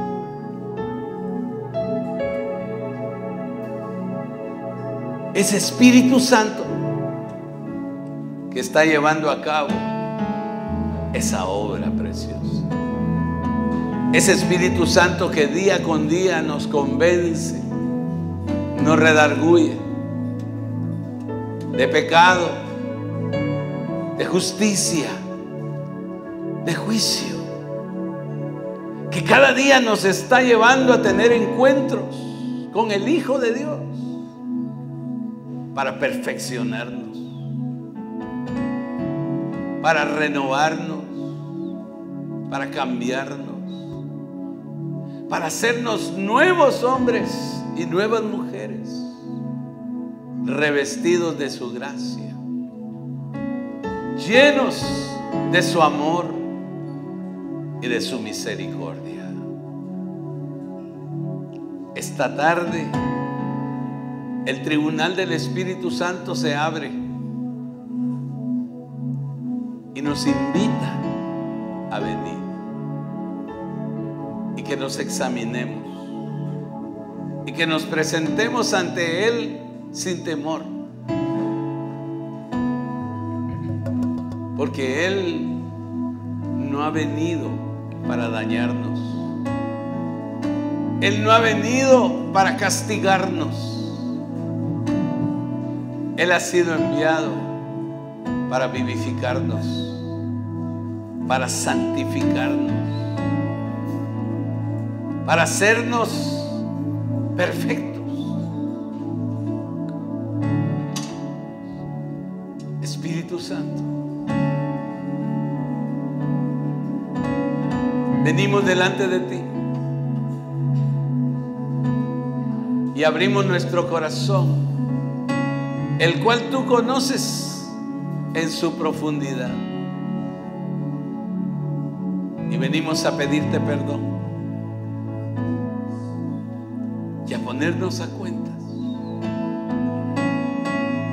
con cada uno de nuestros hermanos, entendiendo que somos un cuerpo y cada uno miembros en particular. Señor, gracias por enviar a tu Espíritu. Porque ha venido a poner orden en nuestra vida. Porque nos ha venido a revelar al Padre y hacernos real al Hijo. Porque es el que nos abre tu escritura y nos da el entendimiento y la comprensión y nos da la sabiduría y nos enseña cada día. Espíritu Santo, te amamos, te anhelamos. Llena nuestra vida. Llévanos cada día con paso firme a la perfección y a la santidad, sin la cual ninguno de nosotros verá al Señor. Oh, gracias por tu palabra. Escucho tu corazón. Por tu enseñanza. La latido está llamando mi nombre. Soy atraído sangre. Me siento tan amado por ti. Oh, sí, Señor. Solo Me escucha. encuentro en tu corazón. Decidiste aceptarme por siempre. Tu amor por mí es tan sorprendente. Me siento tan mimado por ti.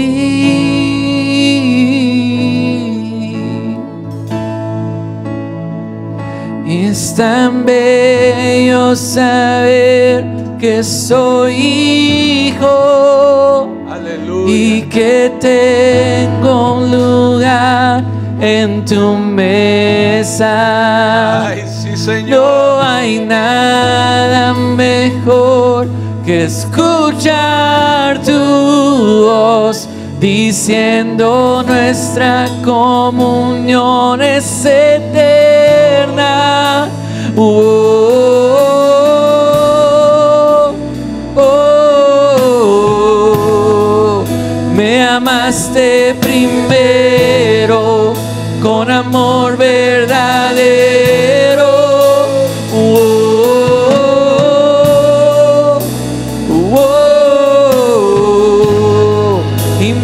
respuesta es adorar.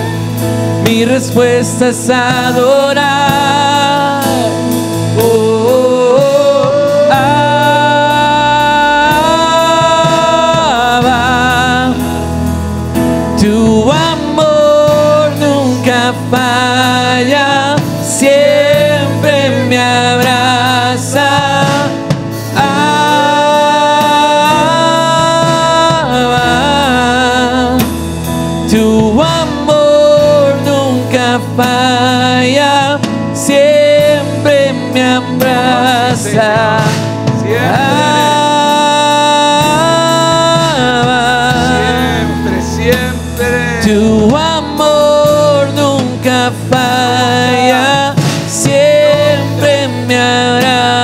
Abba.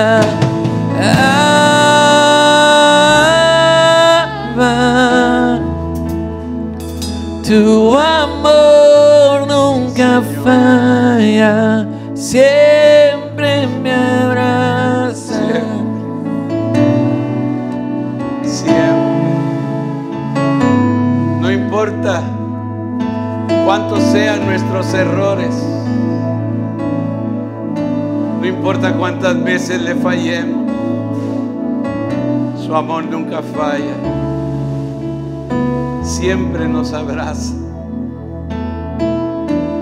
Porque Él nos amó primero y con amor verdadero.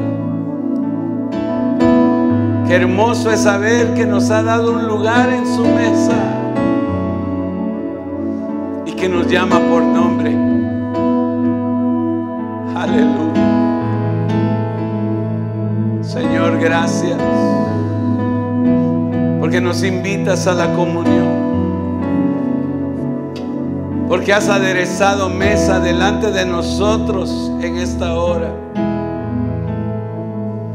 porque haces con nuestra copa rebosar. Porque tú eres nuestro pastor. Contigo nada nos falta. Unges nuestra cabeza en los momentos difíciles. Nos consuelas en la tristeza.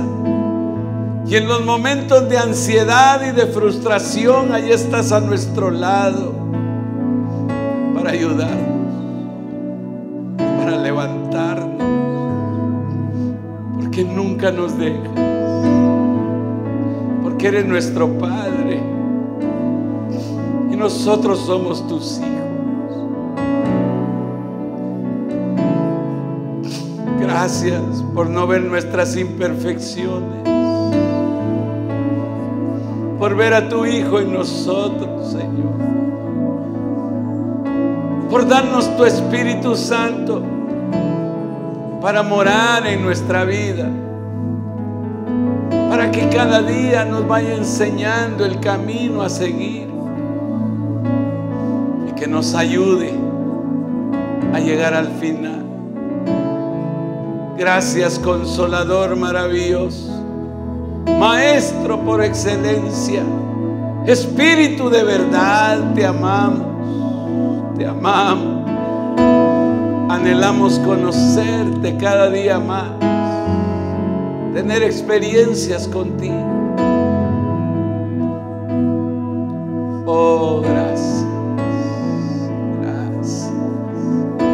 Padre, esta tarde bendecimos los elementos estos alimentos espirituales que han sido preparados para nuestra nutrición y nuestro alimento. Símbolos de tu muerte y de tu resurrección y del gozo bendito de tu espíritu. tu sangre derramada en la cruz, tu cuerpo entregado en sacrificio y en ofrenda de olor grato, tomando nuestro lugar para darnos salvación. En el nombre de Jesús, esta tarde te agradecemos el estar sentados a tu mesa. Que al participar de estos elementos seamos fortalecidos. Seamos, Señor, bendecidos. Y que crezcamos en amor. Que seamos fieles hasta la muerte. Así como tú has sido fiel con nosotros. Invito a mis hermanos que están encargados para ministrar. Quebrantamiento especial. El Espíritu Santo tan maravilloso está aquí. Está aquí. Aleluya. Se está moviendo. Está redarguyendo. Si tienes algo que arreglar, este es el momento. No lo dejes pasar. Atiende. Atiende su voz. Ponte a cuenta. Porque podría ser que este día sea la última vez que tomamos el pan y bebemos la copa. Esperando tener la oportunidad de hacerlo de nuevo allá con el Señor. Pero para estar allá necesitamos ser aprobados. Examina tu corazón. Examina tu corazón. Es a ti a quien anhelo. Oh, este es un momento muy especial. Es por ti que yo suspiro. Más allá del velo, yo voy a decirte que te quiero.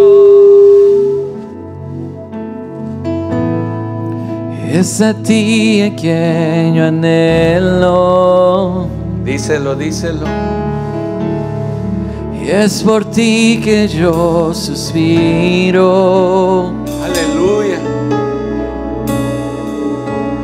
Más allá del velo. Más allá. Yo voy a decirte que te quiero.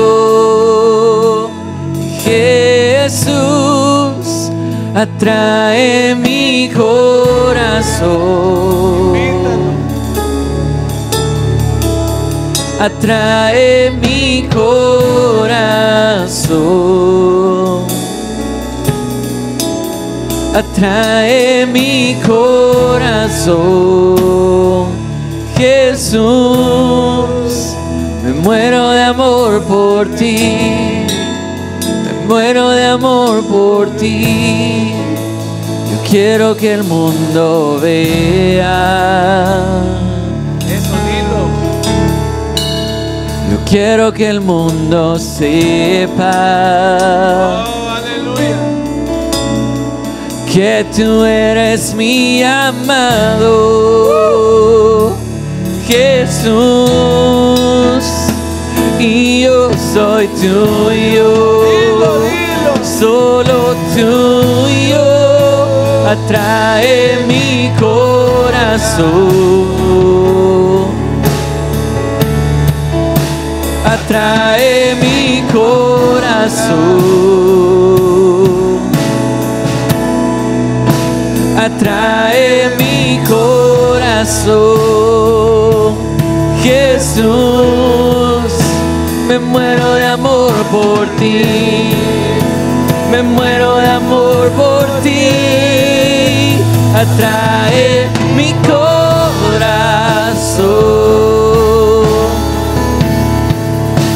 atrae mi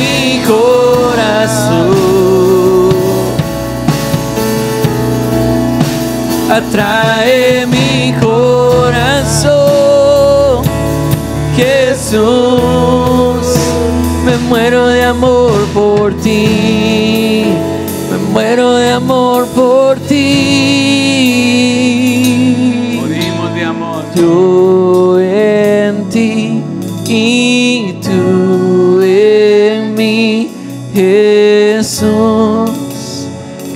Ese es el pacto. Y yo en ti y tú en mí, Jesús. Ese es el pacto. Y yo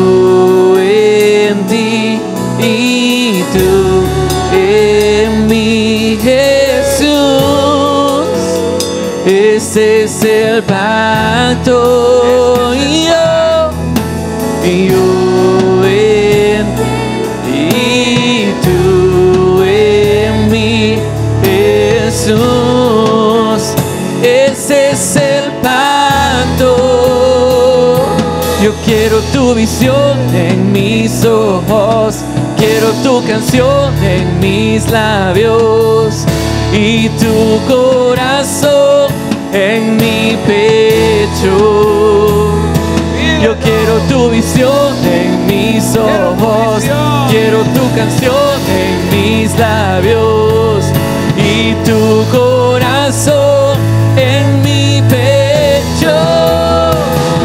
Yo quiero tu visión en mis ojos, quiero tu canción en mis labios. Y tu corazón en mi pecho.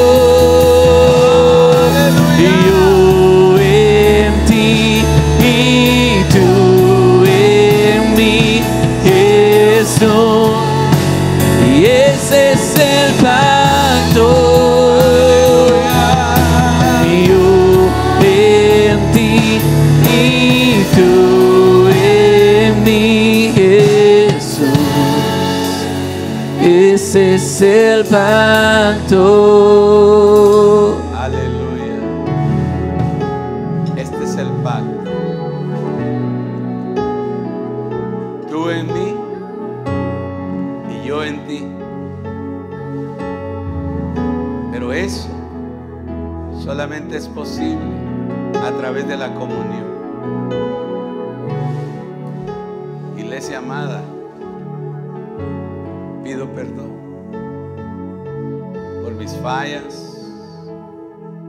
Errores, quizá alguna ofensa, alguna mala mirada, una mala actitud. Pido perdón. Me pongo a cuentas para que participemos juntos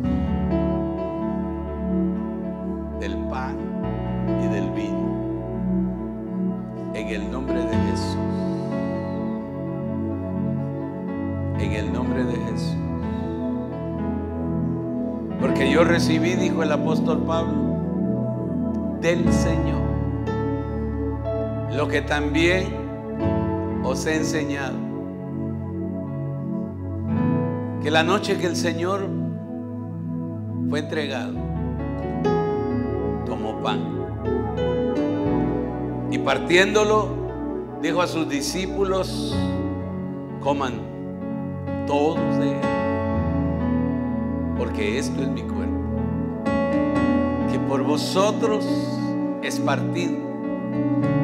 Haced esto siempre en memoria de mí. Invito para que repartamos el pan y también la copa. Usted esté ahí atento para recibir los elementos.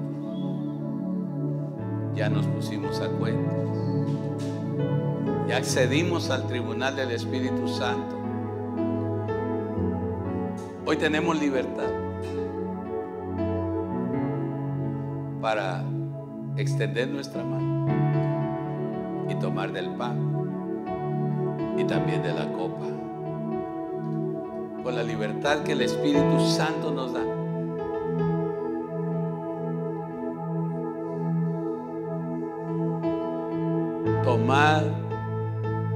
Comed todos de él.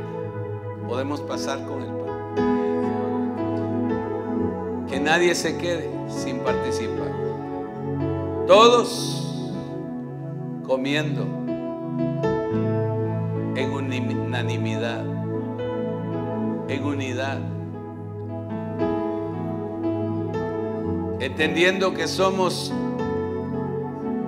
miembros de un mismo cuerpo cada uno en particular con una función,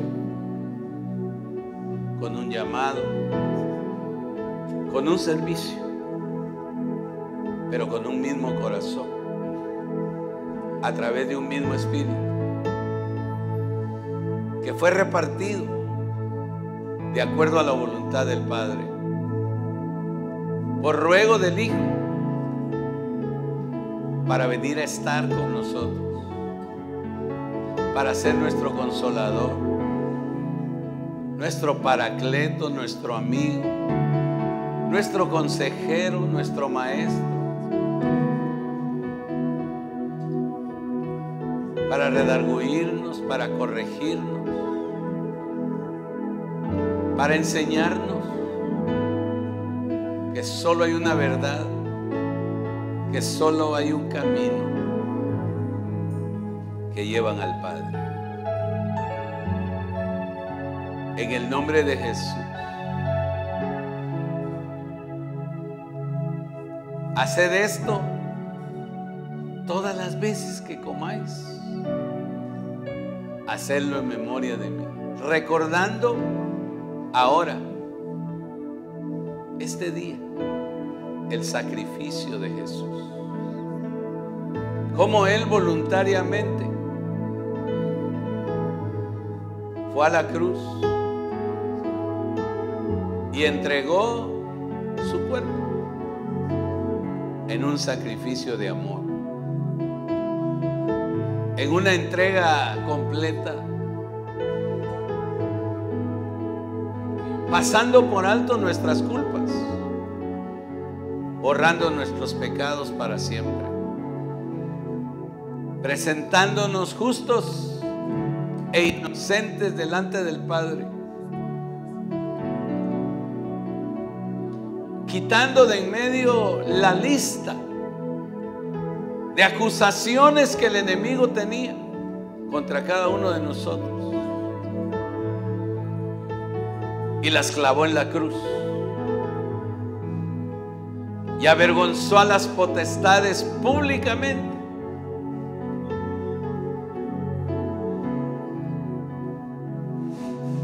Salvándonos y liberándonos del pecado. Por eso tenemos gratitud.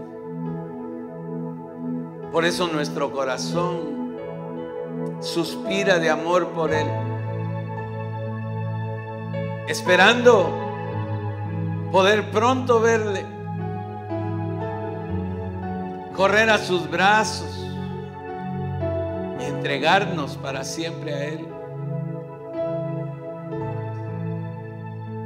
Hoy a través de este acto precioso. Recordamos aquel día cuando la ira del Padre cayó sobre el Hijo. Cuando las tinieblas cubrieron la tierra, pero brilló para nosotros, los que hemos creído un rayo de esperanza, sabiéndonos libres y perdonados, con una puerta y un acceso abierto al lugar santísimo. Al rasgarse el velo, quedamos con libertad para ingresar y poder pedir todo lo que querramos, que sin duda el Padre nos lo dará. Si nos dio a su Hijo, ¿cómo nos va a negar todo lo demás? Si nos dio a su Espíritu Santo, ¿cómo no nos hará participantes de su naturaleza divina? ¿Cómo no nos inundará con su gozo? Aleluya. Todos tenemos el pan. Padre, gracias por este pan que representa tu cuerpo, Jesús, que fue partido por nuestra causa, por nuestros pecados. Lo comemos con gratitud, con alegría, sabiendo que hoy podría ser la última vez aquí en la tierra, para luego comerlo contigo allá, en donde todo será gozo y todo será paz. Comamos juntos esta tarde en el nombre de Jesús.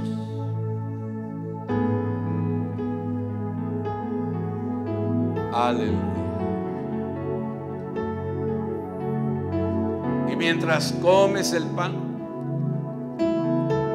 y se hace parte de ti, solo piensa un momentito en aquel día en que el Hijo de Dios se entregó por ti. Aleluya. De la misma manera, después de haber cenado, tomó también la copa. Y levantándola les dijo, tomen, beban todos de ella, porque esto es mi sangre, que por vosotros es derramada para la remisión de los pecados. Haced esto cada vez que la bebáis en memoria de mí. Señor, gracias por derramar tu sangre. Esa sangre que nos limpia, que nos lava, que nos presenta justos delante del Padre. Gracias Señor porque el gozo de tu espíritu es lo que llena nuestro corazón y nos fortalece cada día. Que al beber de esta copa y ella se haga parte de nosotros, nos inunde la llenura de tu espíritu. Y que aquel que lo necesita hoy reciba el poder que venga sobre él ese río caudaloso y poderoso y haga saltar de su vientre ríos de agua viva. Bebamos juntos en el nombre de Jesús esta tarde y seamos llenos del gozo y de la liberación del Espíritu Santo.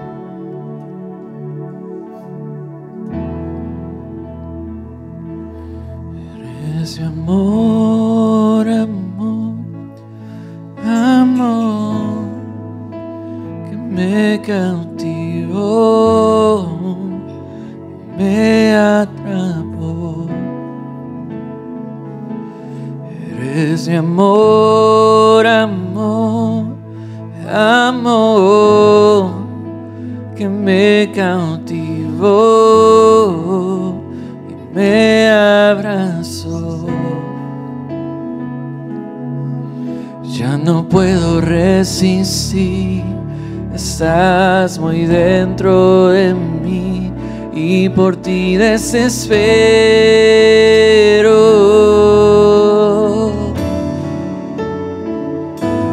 Eres mi amor, amor, amor que me cautivó y me abrazó. Eres mi amor, amor, amor, y me cautivó y me alcanzó. Ya no puedo resistir, estás muy dentro de mí y por ti desespero.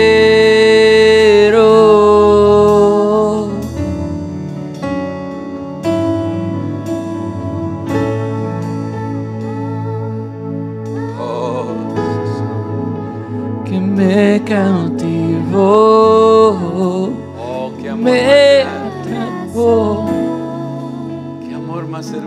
Eres mi amor, amor, amor, que me cautivó y me alcanzó. Ya no puedo resistir, estás muy dentro de mí y por ti desespero. Jesús, eres mi amor, amor, amor, que me cautivó y me abrazó. Eres mi amor, amor, amor, que me cautivó.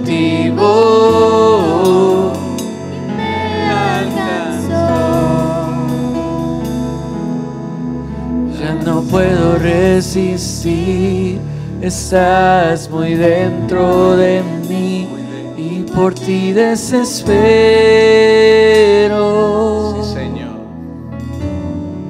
Aleluya. Qué momento más precioso. Qué ministración tan deliciosa y tan especial. No te quedes fuera. Métete bajo la nube,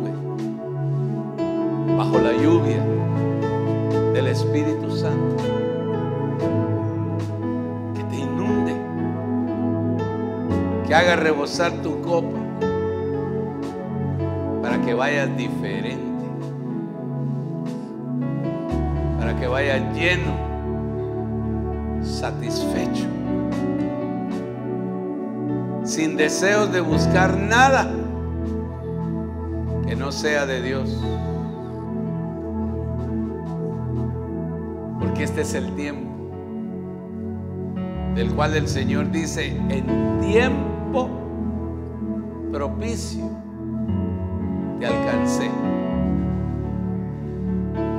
En tiempo especial extendí sobre ti mi mano para rescatarte, para salvarte, para restaurarte, para transformarte para hacerte nueva criatura conforme a mi corazón.